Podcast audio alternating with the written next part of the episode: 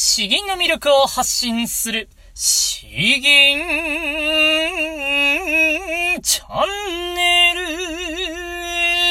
ル。おはようございます。こんばんは。詩吟チャンネルのヘイヘイです。このチャンネルは詩吟歴20年以上の私ヘイヘイによる詩吟というとてもマイナーな日本の伝統芸能の魅力や吟じ方についてわかりやすくざっくばらんにお話ししていくチャンネルです。えー、皆さんいかがお過ごしでしょうか？いや、今日もだいぶ関東の方はあったかいんですよね。えー、あれなんか全然、えー、この冬は寒くないな、というところです。えー、僕の娘はというとですね、え、昨日予防接種を打って、え、今日、まあ、あの、大丈夫そうかなと思ったんですけど、やっぱり若干発熱してきたんですね。え、だからまあちょっと、家でゆっくりと、寝かせている。寝かせていると言いながらもなかなか寝かしつけられないのとですね、えー、僕と奥さんで、えー、テレビ見てて、えー、僕がつい笑っちゃうと僕の声にやけに反応してですね、えピクッと 手が上がってしまったりとかですね、えおっぱい吸うのをもう途中でやめて僕の方をじっと見てきたりですね。なかなか今日は寝つかなくて、あの、大変な感じになりそうだなと思いながら、まあでも機嫌がいいんでですね、えー、いや、良かったかなというところです。特にオチがなくてすいませんね。え、さて、今日お話しする内容なんですけれども、えー、まあ、あの、どうしようかな。詩吟における、えー、この監視の難しさ、あこれの判断基準というものを今日はお話ししたいなと思います。えっ、ー、と、例えば、教室で、詩吟の教室で、えー、まあ、これを吟じましょうと言われたと。ただこれは果たして自分にとってどれだけレベルの高いものなのかとかですね。まあ、どういう詩吟が難しいのか。そういうものを一つ知っておいても、まあいいんじゃないかなと思いました。まああの自分はまだ銀歴が浅いけれども、えー、今結構難しいやつを練習しているから、まあちょっとうまくいかなくても、まあそれはそれで仕方ないかなというところもあるかなと思います。逆に銀歴が、あだいぶ長いのにですね、えー、そんなに難しくもない監視で、えー、手こずっているようでは、ちょっともう少し骨組みをしっかりした方がいいんじゃないかなとか、あそういうふうに判断できるかと思いますので、えー、まあ、どういう基準でこの監視が難しいのかどうか、あこれで5つの判断基準が、まあ僕の試験からですね、えー、経験的にも、えー、あるかなと思いましたんで、それをご紹介したいと思います。まあ、あの、基本ちょっと立志は除いていきましょう。うん。立志除くと、まあ、長ければ長いほど難しいというのは、それはちょっともちろんなんで、ちょっとそれは除いてですね、えー、2分で吟じられる監視だけに、えー、限定してお話ししたいと思います。まあ、ポイントは、5つあります。まず1つ目ですね。1つ目は、えー、言葉の多さです。言葉の多さ。あのまあ、あの、七言絶句、まず七言絶句、あ、でも同じ七言絶句だとしてもですね、えーまあ言葉の多さは全然違うわけですよ。弁声粛々っていう、聞くがそれだけで漢字4つで終わるえ詩文もあればですね、この志をなさんと欲してとかですね、えー、これだけで な、なったりも、え、するわけですよ。これはやはり言葉が多ければ多いほど、うんと、言葉運びとか、間の取り方とか、そういったところも深く考えないといけなくなってしまいますし、口もですね、もっとハキハキと動かさないといけなくなりますので、えー、言葉が多ければ多いほど、やはりちょっとレベルが上がってくるかなと思います。えー、で、二つ目ですね。二つ目は、まあ、あの、これも当然なんですけれど、接長、節回しの、えー、複雑さですね。複雑さ。まあ、一番、まあ、シンシンプルなのは、やはり川中島がわかりやすいですかね。弁声粛々夜川を渡る。で、まあ、あの、本当に、えーとってもシンプルで、えー、特に複雑なところが全然ないようなあ詩文があります。一方でですね、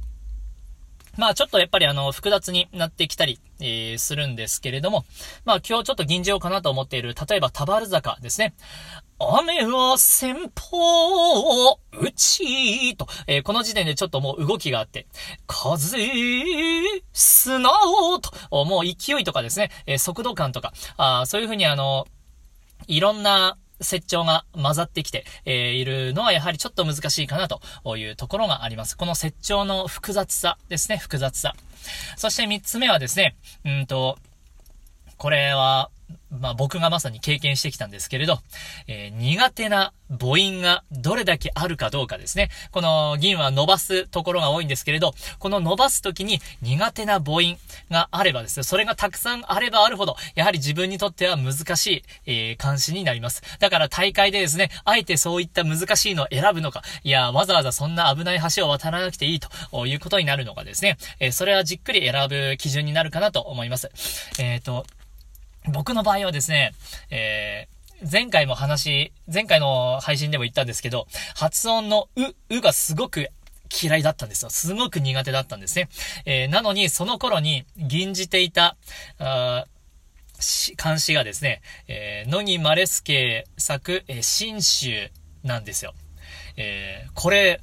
調べてみたらわかると思うんですけど、ことごとく、うが入ってくるんですね。えー、両層たる、不学、先週にそびゆ、えー、格尺たるとかですね、えー、八州を照ら、照らすとかですね、えー、特をやめよ、くくたるですね、風物の美、えー、とかですね、えー、地霊人血、これ、新州。もうことごとくうが入ってきて、これでもかというところがあったんで、本当にこれは、苦手でしたね。僕にとってはあ、ものすごく難易度の高い監視になってます。なので、え苦手な母音がどれだけあるのか、特にあの、接長で伸ばすところですね。えー、そこの有無が関わってきます。えー、そして4つ目。4つ目はですね、うんと、頭高の言葉がどれだけあるのか。これが多ければ多いほど、えー、まあ難しいかなと思います。ただこれあのえっ、と、そうですね、うん、ただ頭高の言葉が全て難しいかというと、そうは言えないんですけれども、えー、基本、えー、発音が、アクセントが難しいものは、あ、うん、頭高なんですね。えー、雨はとか、え風砂をまく、弁声粛々、夜、夜、まあ夜は言いやすいんですよ。夜川を渡る。え暁に見る先兵の大河を、大河をもまあ言いやすいんですよね。えー、イコンなり、こういうイコンですね。イコンなり、こういう頭高の言葉。とか、イコンなり10年一見を照らす、えー、流星皇帝、長蛇を、まあ長蛇をもいいんですけれど、えー、カカオとかですね、えー、四十七、えー、奮前、万地、うん、まああの多分あの銀を見てみたらわかるかと思うんですけれども、えー言いづらいアクセントの、ちゃんと丁寧に言うのが難しいっていうのはですね、頭高なんですよ、本当に。それはまあ詩文によって、まあいっぱい、いっぱい散らばってるものもあるんで、えー、この詩はどうだろうかというのを見ていただければかなと思います。富士山、尖閣、来たり遊ぶ雲外の頂。うん。えーえー、そうだね。雪は元祖の、元祖もまあ言いやすいんですよね。煙は絵のごとし、白線坂島にかかる東海の天、天ですね。点。えー、この点っていうのはですね、えー、最後の点だからまあまだやりやすいんですけれど、点と、こういうもう高い音での点が入ってくるような、あそういう詩文も多分いくつかありますんで、そういうのだとやはり難しいなと、そういうところを見て、えー、詩文の難しさを僕は判断します。で、最後5つ目ですね。5つ目は、えー、五言絶句か七言絶句かということです。もちろん、えー、五言絶句の方が難しいです。うん、難しいです。えー、まああの、うん、そうですね。だから、まあな、なぜ難しいかというと、えー、絶句はまあどちらもある意味、えー、一つのまあ、市場、作者の市場とか風景を表現しているわけなんですけれども、五言絶句の方が、あ言葉が少ないんですね、もちろん。その少ない言葉でより多くのことを表現しないといけない。えー、七言絶句だと漢字がよりたくさんあるから、それを使って表現できるけれども、五言絶句の場合は、それがさらに制限されているわけです。ただ、だからといって表現する内容がですね、ボリュームが少なくてもいいとか、そういうわけじゃ、やっぱりないんですよね。なので、えー、よりうん、言葉も、言葉も丁寧にしないといけないですし、えー、説長もですね、説長も、長めになってきます。ただ長いというよりは、あ聞いていても飽きさせないような、えー、長さ、緩急、強弱とかも、やはり織り交ぜる必要が出てきます。そういった意味でですね、まあ全体的にやはり五言絶句の方が難しいかなというところです。ということで、まあ5つの、えー、視点、えー、お話ししました。言葉が多いと難しい。接調が複雑だと難しい。えー、苦手な母音が多いと難しいですし、頭高、言いづらい頭高ですね、の言葉が多いと難しい。そして、えー、五言絶句の方がまあ難しいということです。で、これらの組み合わせでですね、えー、まあ自分の銀は、まあ難しいのかな、どうかなというところを判断してもらえればと思います。まあ、ちょっと、そう、ここからですね、レベルが1から5ぐらいで、えー、この監視ならレベルいくつですよ、みたいなのも作ろうと思ったんですけど、今日はちょっとそこまで体力がなかったんでですね、えー、またいつか やろうかなと思います。まあでも、銀じやすいものは、やはり川中島とか、領収市とか、えー、行動感にて売価を称すとか、あそういったものが一番銀じやすくなるかなと思います。で、その次のレベルっていうと、富士山とか、えー、9月10日、えー、9月13夜とか、うん、ですかね、えー、のレベルになってくるかなと思います。富士山だと、えー、尖閣来たり遊ぶ運愛の頂き。え、まあ、ここだけがですね、この菊のところだけちょっと動きがあって、少し難しいかなというところです。で、9月10日は去年の今夜、あっていう、もう頭高が結構ですね、えー、どんどんと来るんですよ。なので、ここもやらしいなというとこです。で、あとは、さらに難しいのっていうと、えー、風況夜泊、うん、とかかなと思いますね。うん。風景役は、え月落ち、カラス泣いて、この頭高と複雑さがまあ見事に織り交ざってくるという感じですね。やはりこういうのが難しいのかなというところです。あとは今日これからあの銀汁、えー、田原坂の方もですね、えー、これも、んだいぶ難しい。風景夜泊か、まあ、さらにそれよりも、もう一個、もう一段階複雑な感じで難しいのかなというとこですね。まあ、ゴゴンゼックでもっと複雑なものって言うとパッと出てこないので、まあ、それは保留にしたさせて、させてください。えー、ということで、まあの、5つのポイントお話ししました。ただですね、えー、最後あの、6つ目の視点を1個、うん。プラスアルファでお話しさせてください。えー、これは、あのー、レベルが高いからいいとか、そういうわけじゃないのと、えー、やはり、自分の好みかどうか、詩の雰囲気が自分の声に合っているのか、自分の性格に合っているのかどうか、これがですね、合っていなければいないほどですね、えー、無駄に難しくなってきますんで、まあ、あの、あまりそういうのは自分から選ばなくてもいいんじゃないかなと思います。やはり表現したいものがあって、それを銀じて、銀で表現していくものなので、えー、自分がピンとこないようなもの、えー、もっと心穏やかに生きたいのに、こんな戦物の生、生臭しいような、あ生臭い、血生臭いようなものを銀じじたりとかもしたくないとか、そういう人はそんな無理に銀ずる必要も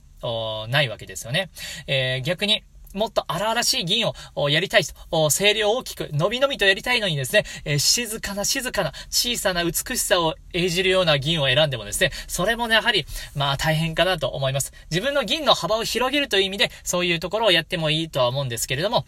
まあそういう意識もなく、ただなんとなく銀じるという意味では、この自分の声とか好み、えー、そこに合っていないものは無理に選ぶ必要がないのかなと、え、思います。ということで、えー、まあ、あの、自分の銀が一体どれぐらいなんか難しいものなのか、あこの今日話した5つ、プラスアルファ6つ目ですね、えー、で、視点で、えー、ちょっと見ていただければ、あまあ、ちょっと見えてくるものもあるのかなと思います。よし。えー、ではですね、後半の方、一つ吟じていこうと思います。あれ、どこ行ったっけな？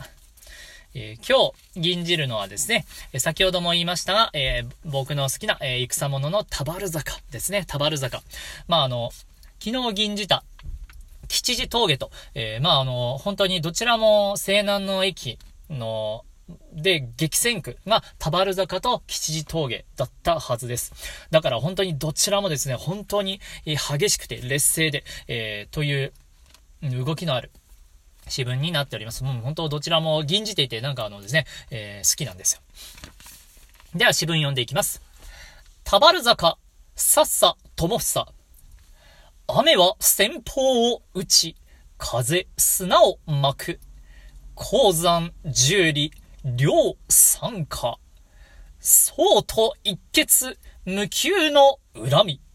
馬を断橋に立てて、落下を見る。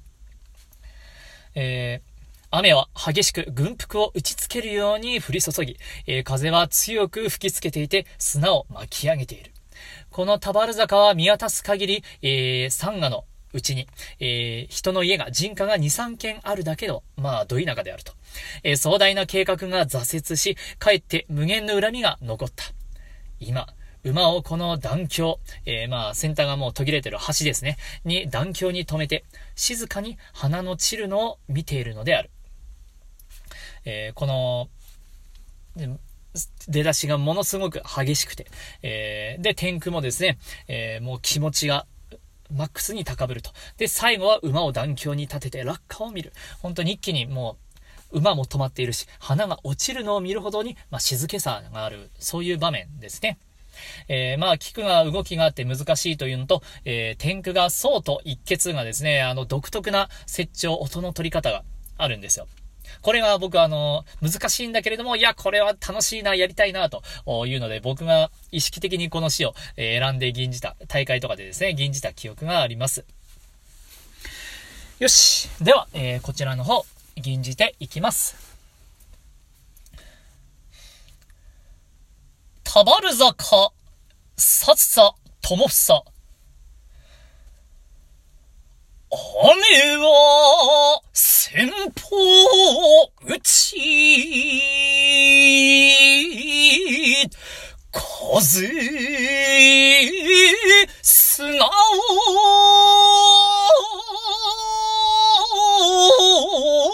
巻く、鉱山、十里、両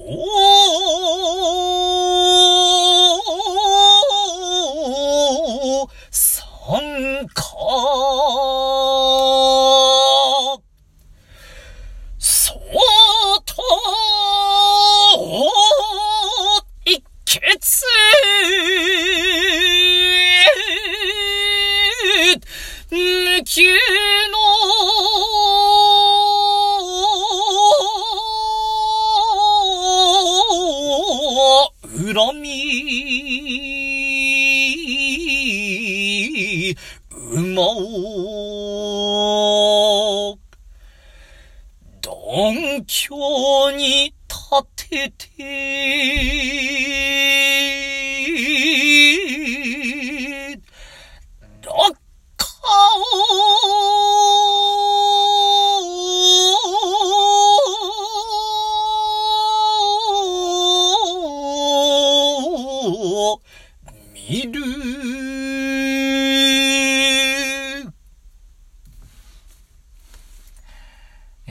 でしたでしょうか ちょっとまあ、うまく吟じられたかちょっと自信はなくはないんですけれど。うん。えー、そう、えー、まあ、あの、聞くは楽しいんですよね。この勢いがあって。えむしろここであの、スピード感を、し、失ってしまうともう、台無しなんですよね。雨は、先方、うち、という風にやると、いや、もうダメでしょう、という感じになるんですよね。えー、ここの激しさ。あもう吹きすさぶようなそういう、えー、雰囲気をいかに出せるかというところ。で、あとは、そうと一決ですね。そうと、おまあ、この音の取り方がどこまで正確か怪しいんですけれども。いや、でも僕はこれが一番いいだろうなと思っています。うん。この恨みがですね、えー、無給の恨みが、ここにですね、挫折したという、うん。この、無念な気持ちを、おーと、気持ちを一応ガーッと下げて、えー音にもないような音を取っているというところですね。まあさすがにこれは、え議員始めたばっかりの人は難しいかなと思いますし、下手な癖をつけない方がいいかなとも思うんで、えー、おすすめはできないんですけれど。で、ここがやっぱ好きなんですよ。で、あとは、最後がですね、最後が正直この詩文の中で一番難しいんですよ。えー、この頭高があるんですよね。馬を断橋に立てて、立ててですね。えー、立てて、落下を見る。落下を、うん。えー、僕今回あの、うまくできてないですね。落下をと、えー、この、うん、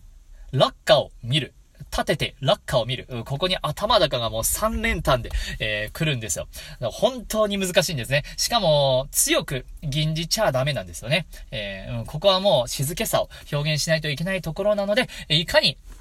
静けさを、だけれどもこの頭高は丁寧に出せるかどうか。今日は僕はもう全然ダメでしたね。えー